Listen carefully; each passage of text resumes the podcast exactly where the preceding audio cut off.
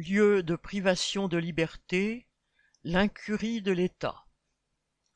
La contrôleuse générale des lieux de privation de liberté vient de publier son rapport d'activité pour l'année 2022. Elle y dénonce, une fois de plus, l'incurie de l'État. Cellules surpeuplées envahies par les cafards et les rats, alimentation insuffisante, difficulté d'accès aux soins, détenus n'osant pas sortir en promenade à cause des risques de violence, le constat de ce nouveau rapport est sans appel.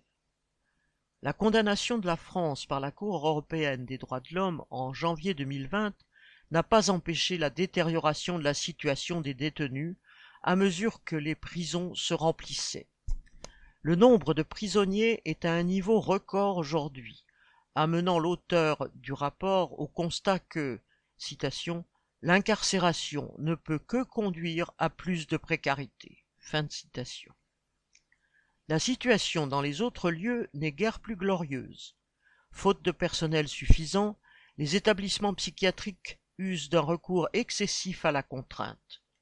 Dans de nombreux centres de rétention administrative, véritables prisons pour travailleurs immigrés n'ayant commis aucun délit, le rapport note en particulier un manque d'hygiène et même de nourriture. En dépit de la promesse de l'ancien président socialiste Hollande d'y mettre fin, la contrôleuse déplore également la poursuite de l'enfermement des enfants. Elle conclut son rapport en disant que, citation, surnage de ces constats le sentiment d'un abandon de l'État. Fin citation. Au regard de la situation de l'ensemble des services publics, nul doute qu'il s'agisse bien plus que d'un simple sentiment. David Mamkas